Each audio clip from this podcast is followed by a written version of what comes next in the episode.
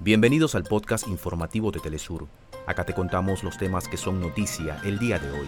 Comenzamos. Múltiples hechos de violencia se registran tras la declaración de estado de excepción en Ecuador. Autoridades reportan agentes secuestrados, vehículos incendiados y amotinamientos en cárceles. Organizaciones humanitarias denuncian que al menos 10 niños palestinos sufren amputaciones a diario a raíz de los constantes bombardeos de Israel sobre la franja de Gaza. En Zambia asciende a 222 los fallecidos por cólera tras el surgimiento de nuevos brotes en octubre del año 2023.